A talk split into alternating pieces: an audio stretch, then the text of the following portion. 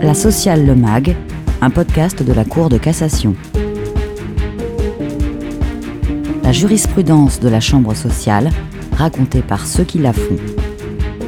Avec aujourd'hui les conseillers référendaires Alain Carillon et Florence Olivier.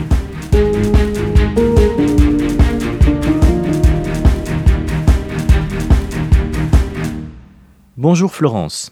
Comme chaque mois, avant de faire un focus sur trois arrêts que nous décrypterons ensemble, consacrés à la désignation des délégués syndicaux, nous commencerons par évoquer l'actualité des décisions de la Chambre sociale, avec deux décisions des 5 et 19 avril 2023.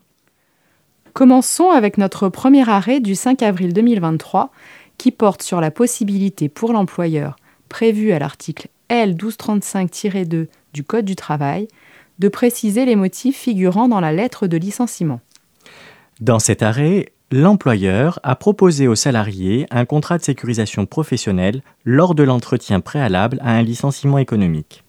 Avant toute chose, rappelons ce qu'est le contrat de sécurisation professionnelle. Il a pour objectif de favoriser le reclassement du salarié licencié pour motif économique en lui permettant de bénéficier après la rupture de son contrat de travail, d'actions de soutien et d'accompagnement dans son parcours de retour à l'emploi, tout en percevant une allocation. Si le salarié adhère au contrat de sécurisation professionnelle, la rupture du contrat de travail intervient à l'expiration du délai de réflexion dont il dispose. L'employeur doit indiquer les motifs économiques dans un document écrit qu'il doit remettre ou adresser personnellement au salarié. Dans notre arrêt, c'est précisément lors de l'entretien préalable que l'employeur a remis au salarié un document contenant l'indication des difficultés économiques sans préciser leur incidence sur l'emploi.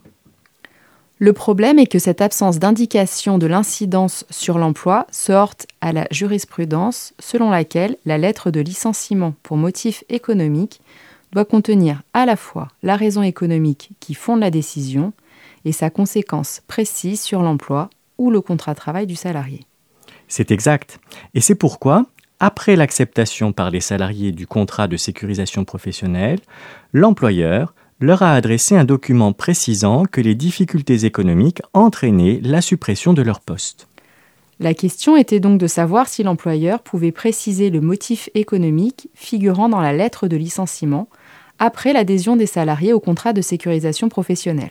Oui, depuis l'ordonnance du 22 septembre 2017, l'employeur a la possibilité de préciser les motifs énoncés dans la lettre de licenciement, soit à son initiative, soit à la demande du salarié, dans les 15 jours de la notification du licenciement.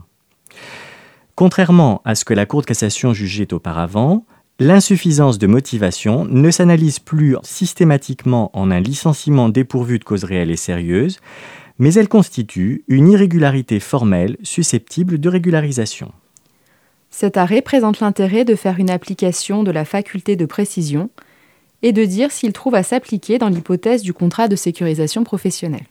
En effet, on peut trouver dans cet arrêt trois apports essentiels, dont le premier et d'affirmer qu'au-delà du licenciement, la possibilité de préciser le motif s'applique également au cas de rupture du contrat de travail par l'acceptation du salarié du contrat de sécurisation professionnelle. Et le moyen reprochait à la Cour d'appel de ne pas avoir recherché si le motif avait été porté à la connaissance des salariés au moment de l'adhésion au contrat de sécurisation professionnelle. La Cour de cassation considère qu'à la date de l'acceptation de ce contrat par le salarié, l'employeur conserve la possibilité de préciser le motif.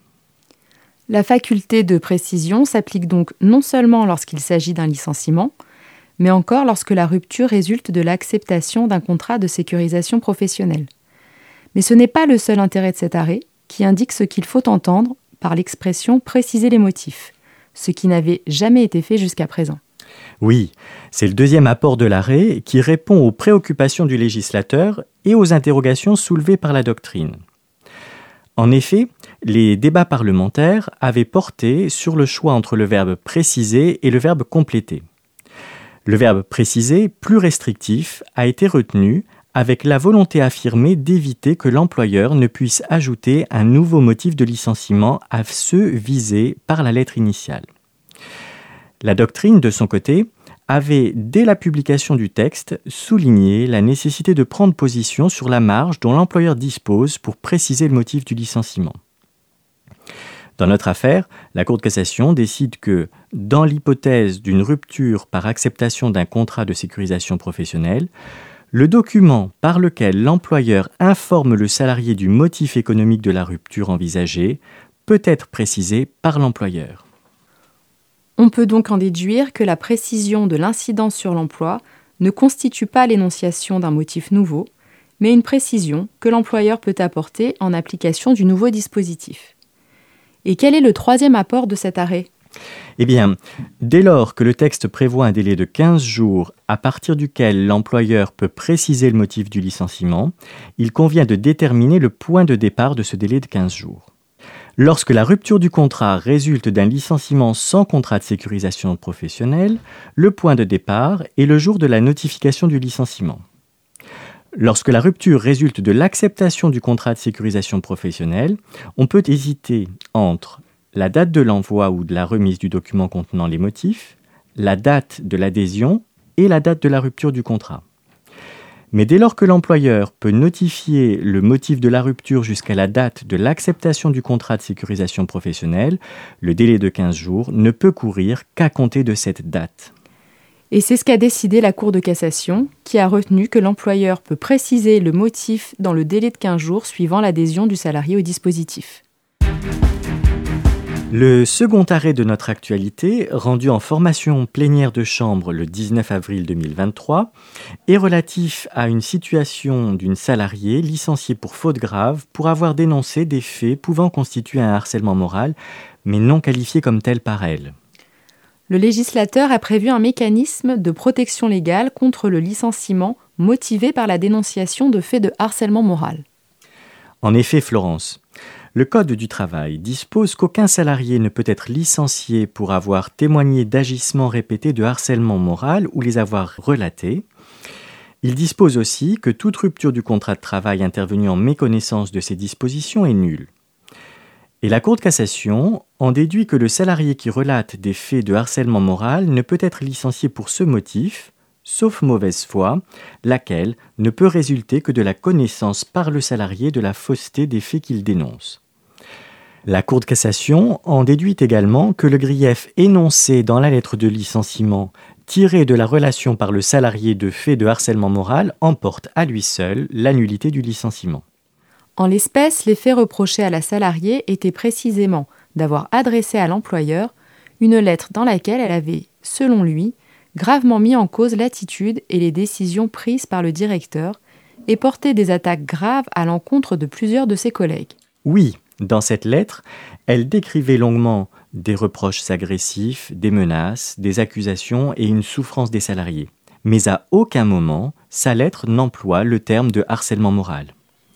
La question posée dans cette affaire était donc de savoir si les faits dénoncés par la salariée étaient des faits de harcèlement moral, alors qu'elle ne les avait pas qualifiés comme tels. Or, précisément, dans une situation de fait assez voisine, la Cour de cassation, par un arrêt du 13 septembre 2017, avait jugé que le salarié ne pouvait bénéficier de cette protection légale que s'il avait lui-même qualifié les faits d'agissement de harcèlement moral. Cet arrêt, qui a fait l'objet de nombreux commentaires plutôt critiques par la doctrine, faisait prévaloir une appréciation formelle du harcèlement moral qui ne pouvait être retenue que si le salarié qualifiait expressément les faits comme tels. L'arrêt du 19 avril 2023 ne suit pas cette solution et marque donc une importante évolution de la jurisprudence. Effectivement, Florence. Depuis cet arrêt, le salarié qui dénonce des faits de harcèlement moral ne peut être licencié pour ce motif même s'il ne les a pas qualifiés de harcèlement moral lors de la dénonciation, sauf mauvaise foi. Mais quelles sont les raisons qui justifient cette évolution? L'arrêt lui-même l'explique de façon précise par trois séries de motifs qui tiennent à ce que la solution retenue par l'arrêt de 2017 est désormais en porte-à-faux avec l'évolution de la jurisprudence de la Chambre sociale qui, notamment, a abandonné une grande partie des exigences formelles à l'égard de la lettre de licenciement. Il y aurait un paradoxe à se montrer plus formaliste pour la lettre de dénonciation par le salarié de faits de harcèlement moral que pour la lettre de licenciement elle-même. On comprend bien les raisons de cette évolution, mais le risque existe que le salarié invoque devant le juge une situation de harcèlement moral alors que sa dénonciation portait sur des faits qui ne relevaient pas de cette qualification. Oui, mais afin d'éviter un tel risque, l'arrêt développe un raisonnement en deux temps. D'abord, il appartient au juge du fond de s'assurer que l'énonciation des faits par le salarié était telle que l'employeur ne pouvait légitimement ignorer qu'il dénonçait des faits de harcèlement moral. Ensuite, il leur appartient de vérifier l'absence de mauvaise foi du salarié. Dès lors, si ces deux conditions sont remplies, le licenciement est nul même si le salarié qui énonce un certain nombre de faits ne les a pas qualifiés de harcèlement moral lors de leur dénonciation. Avec les deux arrêts d'actualité de ce podcast, on constate que le contrôle sur la lettre de licenciement, comme sur la lettre dénonçant des faits de harcèlement moral, évolue d'un contrôle formel vers un contrôle de fond.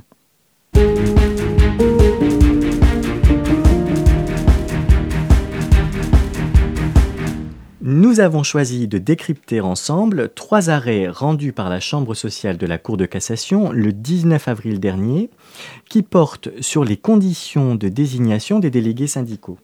Et précisons que deux arrêts du 23 mars 2022 portant sur la désignation d'un membre suppléant du comité social et économique en qualité de délégué syndical dans les entreprises de moins de 50 salariés ont été le sujet du décryptage du podcast du mois d'avril 2022. Pour bien comprendre notre décryptage, commençons par rappeler ce que sont les règles de la représentativité syndicale et quel est le rôle des représentants syndicaux. La loi du 20 août 2008 a profondément modifié les règles de représentativité des syndicats.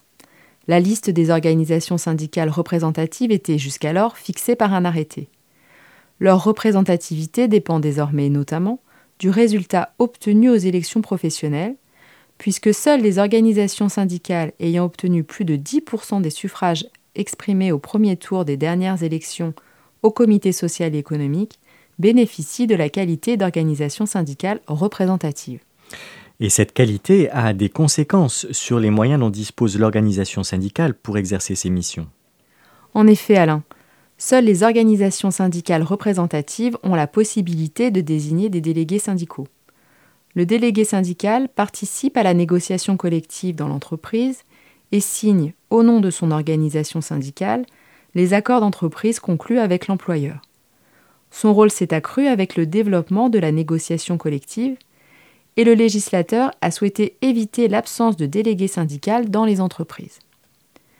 La Cour de cassation interprète d'ailleurs les dispositions législatives de façon à ne pas entraver la présence syndicale dans les entreprises pour permettre la négociation des accords collectifs.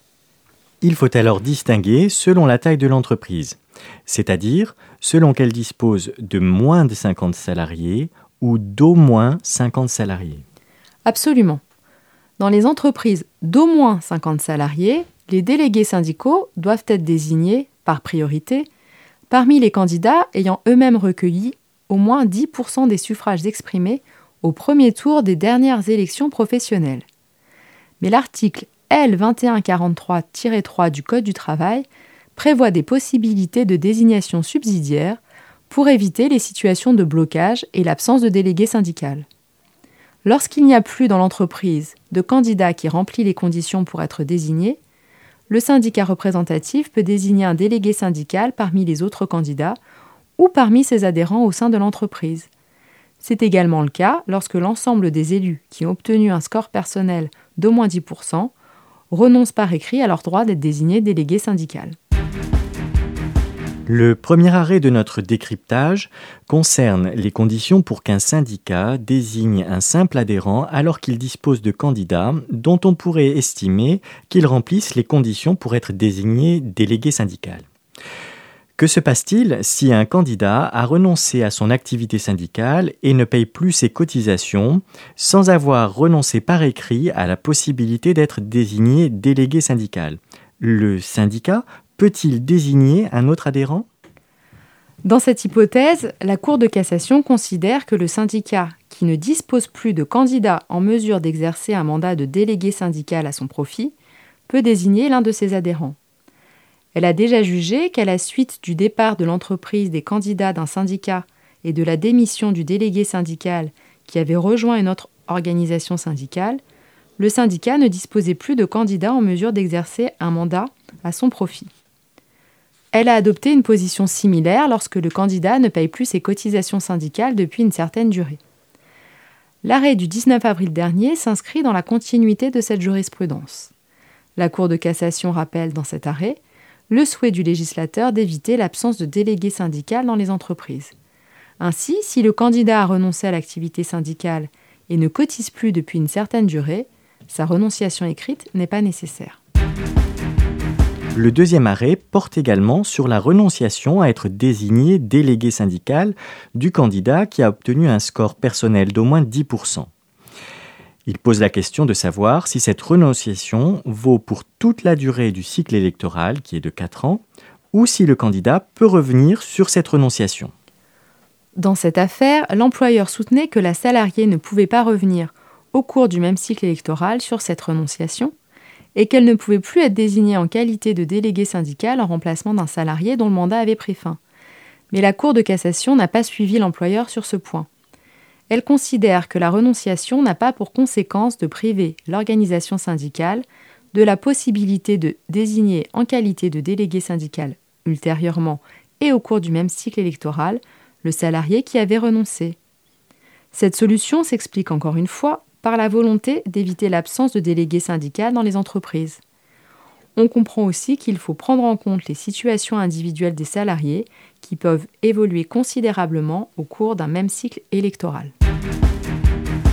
Examinons à présent le troisième arrêt de ce décryptage qui concerne cette fois la désignation d'un délégué syndical dans une entreprise de moins de 50 salariés. La question était de savoir si dans ces entreprises, un syndicat représentatif pouvait désigner en qualité de délégué syndical un membre du comité social et économique élu sous une autre étiquette syndicale. Effectivement, Alain. Commençons par rappeler que les salariés qui se présentent aux élections professionnelles sont, au premier tour, quel que soit l'effectif de l'entreprise, les candidats d'une liste syndicale. C'est ce qu'on appelle l'étiquette syndicale.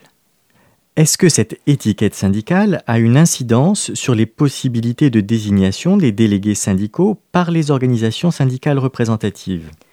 La Cour de cassation a déjà admis, pour les entreprises d'au moins 50 salariés, que si un salarié remplit les conditions prévues par la loi pour être désigné délégué syndical, il n'appartient qu'au syndicat désignataire d'apprécier s'il est en mesure de remplir sa mission peu important que ce salarié ait précédemment exercé des fonctions de représentant d'un autre syndicat ou qu'il ait été élu lors des dernières élections sur des listes présentées par un autre syndicat.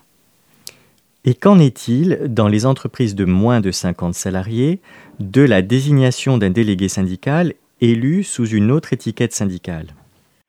Les syndicats représentatifs peuvent, dans les entreprises de moins de 50 salariés, désigner un délégué syndical parmi les membres élus du comité social et économique.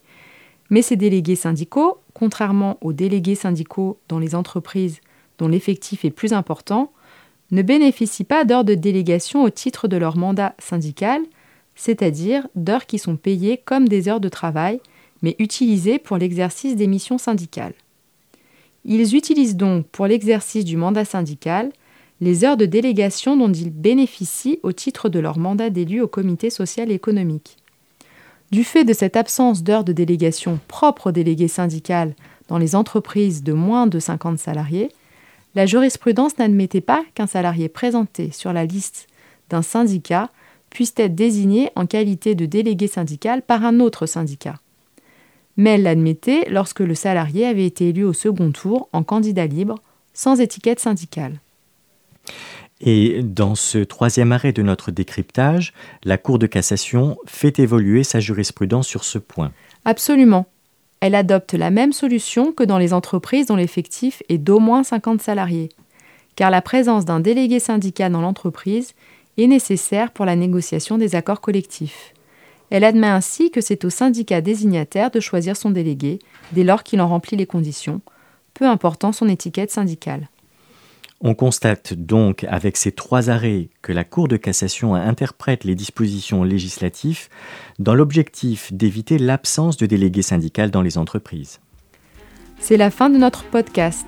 Les arrêts du 19 avril 2023 peuvent être également retrouvés sur le site de la Cour de cassation avec les numéros de pourvoi 21 60 127, 21 23 348 et 21 17 916 ainsi qu'à la lettre de la Chambre sociale numéro 19 de mars-avril 2023. Vous trouverez les références des arrêts cités dans la chronique sur le site internet de la Cour de cassation, rubrique kiosque. Merci Florence. À bientôt Alain.